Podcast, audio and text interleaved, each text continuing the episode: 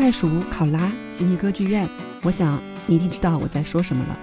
我是播客系列 Australia Explained 解读澳洲的制作人 Helen。每周我们将跟你分享我们所了解到的澳大利亚文化，尤其是与中国等亚洲国家截然不同的生活方式和习俗。当然，在我们讨论澳大利亚的生活方式之前，让我先来跟您分享几个关于这个居住着两千五百多万人的阳光国度的小知识。澳大利亚是一个年轻的国度，官方年龄两百五十多岁。澳大利亚原住民在这片土地上已经生活了将近八万年，这意味着澳大利亚是世界上现存最古老文化的家园。曾有成千上万的不同民族居住在这里，每个民族都有自己独特的语言，而如今仍然有约五十种语言在被使用。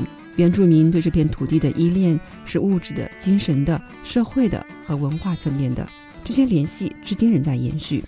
一九零一年，澳大利亚宪法开始正式生效，这标志着澳大利亚联邦的成立。澳大利亚联邦由六个州和两个领地组成，是全球第六大国家。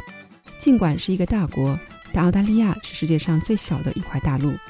不少没有来过澳大利亚的人可能会误以为悉尼歌剧院的所在地悉尼是澳大利亚的首都，但实际上堪培拉才是。而之所以选择堪培拉，是因为悉尼和墨尔本曾经为谁做首都而展开激烈竞争，而堪培拉是能让所有人都满意的折中选择。澳大利亚目前人口约为两千五百四十万，英语是官方语言。虽然没有官方宗教，但基督教是澳大利亚人中最广泛信仰的宗教。澳大利亚最独特的是它的多元文化主义。澳大利亚人在这个国家使用的语言多达两百多种，这就完美的证明了这一点。当然，这包括我们的普通话社区。这个社区内充满了丰富的各种方言、祖籍国的习俗和传统等等。